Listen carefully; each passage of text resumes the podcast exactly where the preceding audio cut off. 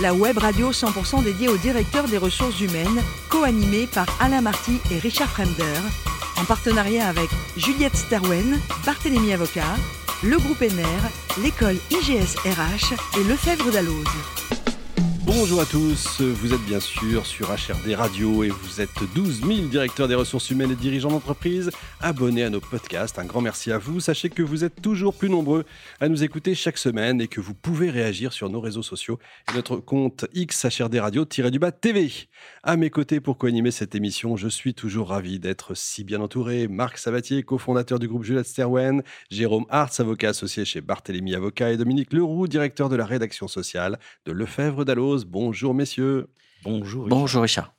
Aujourd'hui, nous recevons Émilie Barucan, auteure du livre Les gardiens de la forêt. Bonjour Émilie. Bonjour. Vous êtes née dans le Val d'Oise et vous êtes anthropologue. Vous êtes la première qu'on reçoit ici. Euh, à la base, dites-nous un peu en quoi ça consiste, anthropologue, parce qu'on imagine Lévi-Strauss, tout ça, mais ça a changé, je pense. je travaille auprès de peuples autochtones euh, d'Amazonie, également ça pas de changé, alors. Forêt atlantique au Brésil, également en Inde et puis aussi en Afrique, mais surtout quand même... Euh, euh, en Amazonie sur des projets de protection du patrimoine des peuples autochtones, défense de leurs droits et, euh, de la biodiversité aussi. Vous êtes toujours sur HRD Radio, rassurez-vous, mais justement, c'est ma question qui suit. Quelle, quelle différence entre une étude des peuples d'Amazonie et une étude de RH en entreprise? Est-ce que c'est la même chose? Est-ce que c'est le même genre de peuple? Alors, je dirais plutôt qu'on pourrait s'inspirer de ces peuples pour mettre en place des modèles euh, en RH, euh, notamment s'inspirer du leadership des peuples autochtones, notamment des Indiens Kayapo euh, auprès desquels je travaille, qui, par exemple, chez eux, le chef doit être le plus proche possible de l'idéal humain. C'est-à-dire Parce que ça, nous intrigue, ça, parce que... Donc, le plus généreux possible, un exemple pour le peuple. Donc, j'ai la générosité, mais aussi doit être quelqu'un à l'écoute de, de, son groupe, qui va être euh, représentant du consensus. C'est pas celui qui impose, en fait. Mmh. C'est celui qui va écouter et qui va ensuite prendre la parole pour apporter la décision du groupe. C'est aussi quelqu'un euh, de sage qui va savoir euh, apaiser les conflits, qui va aussi devoir montrer l'exemple en ayant une parole courtoise, respectueuse des autres et qui se met au même niveau. Et, et ensuite, ce qui fait que le chef est vraiment suivi, euh, et admirer. Et je pense qu'on peut se... Voilà, les entreprises devraient. Euh, je comprends tout à fait. Je parlais de, Lévi-Strauss tout à l'heure, mais c'est pas, euh, c'est à dessein. Ça marche dans les petites structures, les petites entités. C'était un peu l'idéal de Lévi-Strauss. Mais dans les, que ce soit un pays ou que ce soit une mmh entreprise, une grande entreprise, pas si simple.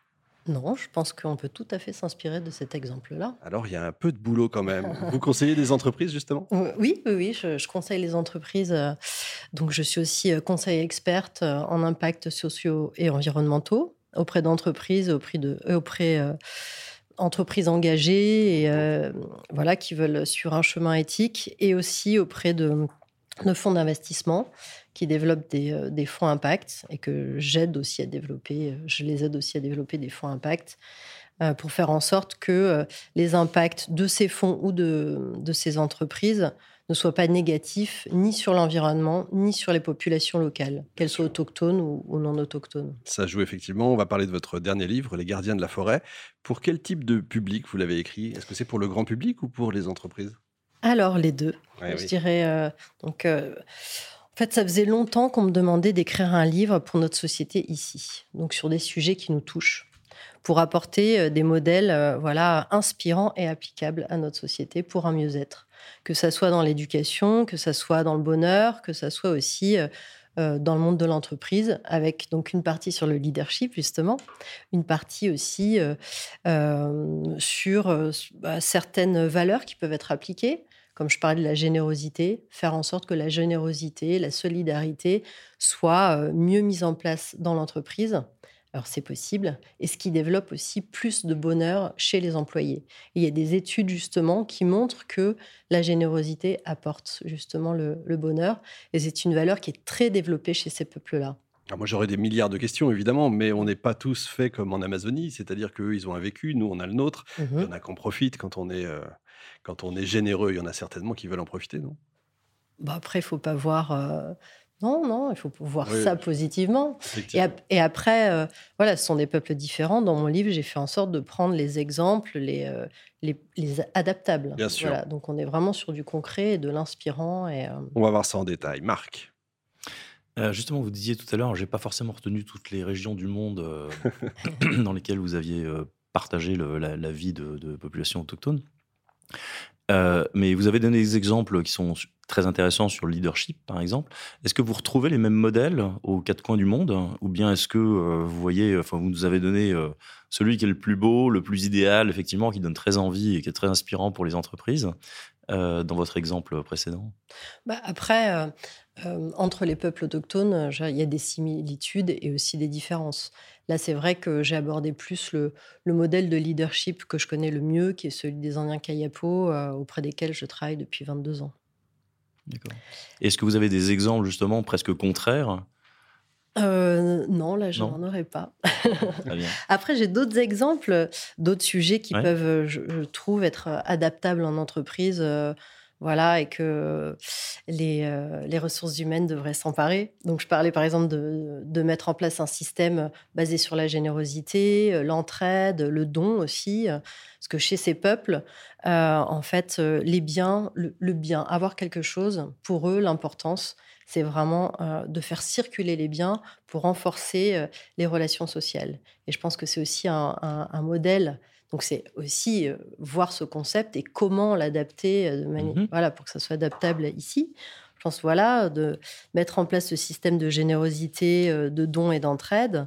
Ensuite, j'ai mené beaucoup d'interviews sur le bonheur.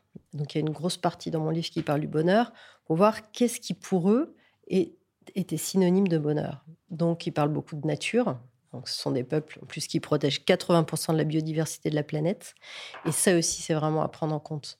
Faire en sorte, et ça, les entreprises, je pense, doivent faire en sorte que leurs employés euh, euh, voilà, soient plus en contact avec la nature. Alors, comment? Bon, bah, quand on, habite en ville, euh, eh bien, si on a gère une cour intérieure à Sao Paulo, je suis souvent à Sao Paulo, c'est le cas. Les entreprises ont souvent des cours intérieures, des jardins, les employés peuvent se détendre, au contact de la nature. Si c'est pas le cas, mettre en place, par exemple, des, sortes de jardins intérieurs ou même euh, des, des, photos de nature qui pourraient être installées dans les entreprises, même dans certains endroits des sons euh, des oiseaux, parce qu'il y a des études. Donc ça, des études aussi scientifiques qui ont démontré aussi que le contact avec la nature et même juste la vision de scènes de nature, pour ça que je parlais même de photos, mais bon, je pense qu'il ne faut pas se contenter que de ça, apporte justement du bien-être. Du bien-être au cerveau, à la personne, permet de, d'abaisser le stress, permet d'abaisser le surmenage et, euh, permet de, voilà, d'apporter euh, plus de bien-être à, des employés qui pourront être plus heureux et, pouvoir euh, voilà, passer de meilleures journées et être plus productifs aussi. Et puis également, aussi, je pense, promouvoir des temps de détente de méditation, de yoga. Alors, ces peuples, par exemple, euh, euh, là en Amazonie, ils pratiquent pas le yoga ni la méditation. Mais c'est vrai qu'ils sont déjà vraiment dans, l'instant présent et ils n'en ont pas besoin.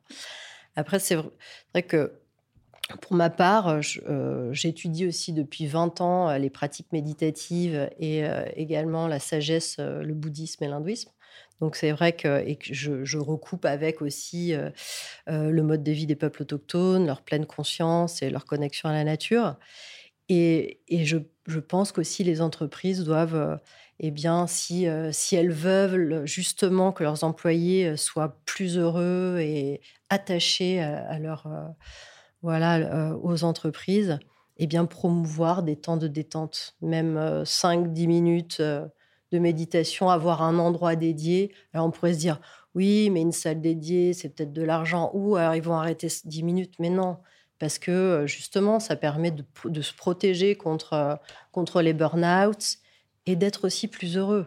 Et moi-même, je pratique et je vous dis que ça change la vie de faire des petits arrêts de 5-10 minutes, de se concentrer sur des éléments de nature, sur la respiration, à la fin de la journée, on est bien, on rentre pas chez soi euh, complètement stressé et on n'apporte pas tout le stress du travail chez soi.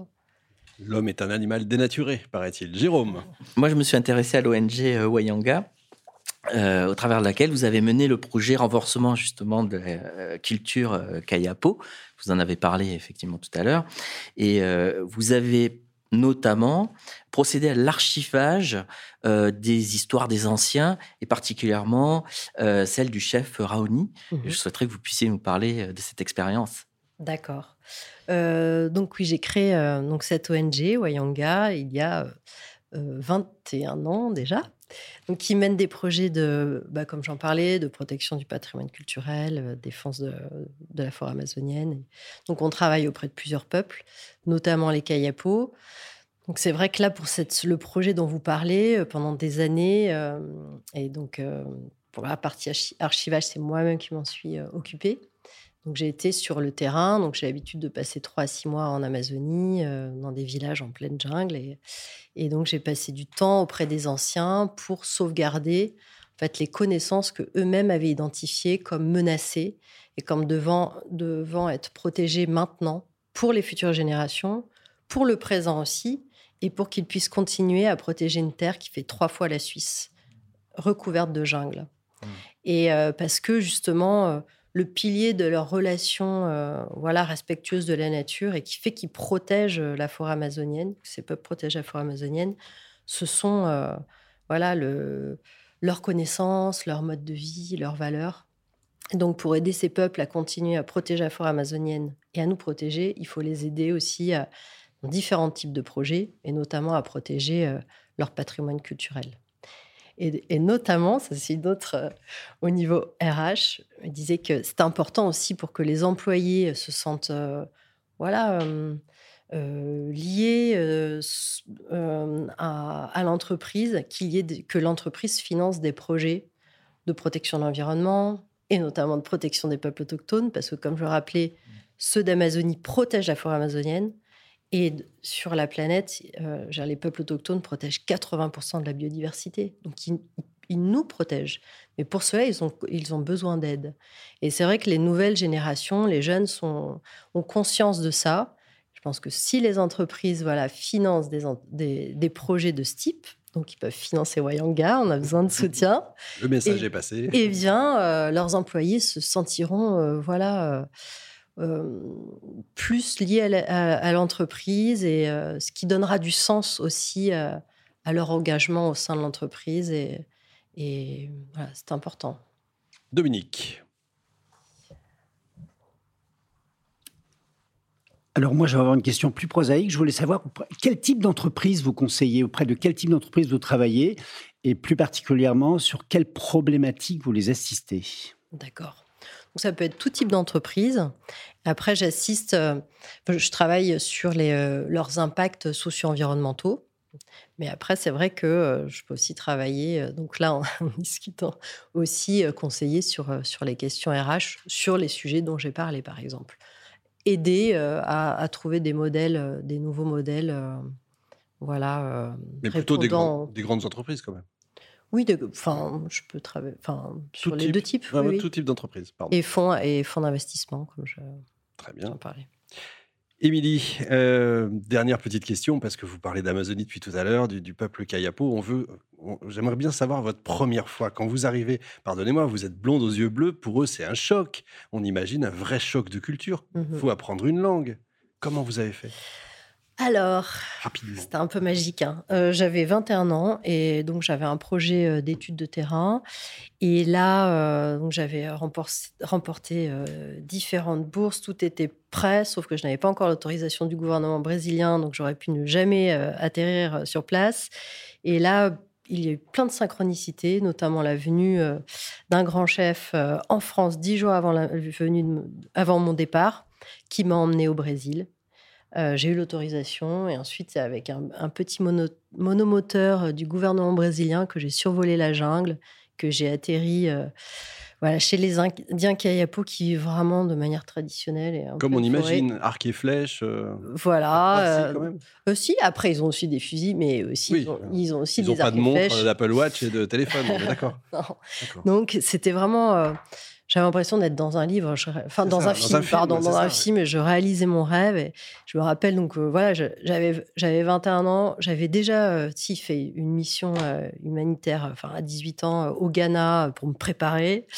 Et mais là, j'arrivais, enfin voilà, là c'était ça y est quoi, et c'était pour un premier séjour de 4 mois, donc seul avec le chef. Et, et, donc je par- j'avais étudié le portugais, mais du Portugal, donc déjà au Brésil, euh, ça c'est pas tout à fait euh, le- le, Oui, c'est un peu différent. Et puis eux parlent le kayapo, donc j'arrivais à, à avoir. euh, maintenant, je parle le kayapo, mais à ce moment-là, avec certains jeunes, j'arrivais à qui parlent un petit peu le kayapo. J'ai pu apprendre quelques mots. Et puis ensuite, euh, les femmes m'ont- proposé de travailler avec elles. Je les ai écoutées. Incroyable. et puis, euh, et puis voilà. Et puis maintenant, je parle leur langue et, et puis euh, j'agis toujours pour eux. Et- C'est magnifique. J'aurais voulu être là quand vous avez, vous avez annoncé à vos parents, je pars au, fond du Brésil. Ils ont dû être contents. Émilie, vous êtes formidable. Merci également à vous. Marc, Jérôme et Dominique, vous êtes formidables également. Vous le savez, fin de ce numéro d'HR des radios. Retrouvez toute notre actualité sur nos comptes X et LinkedIn. On se donne rendez-vous jeudi prochain, 14h précise, pour un nouvel invité. L'invité de la semaine de HRD Radio, une production B2B Radio, en partenariat avec Juliette Sterwen, Barthélémy Avocat, le groupe ENER, l'école IGSRH et le Fèvre d'Alloz.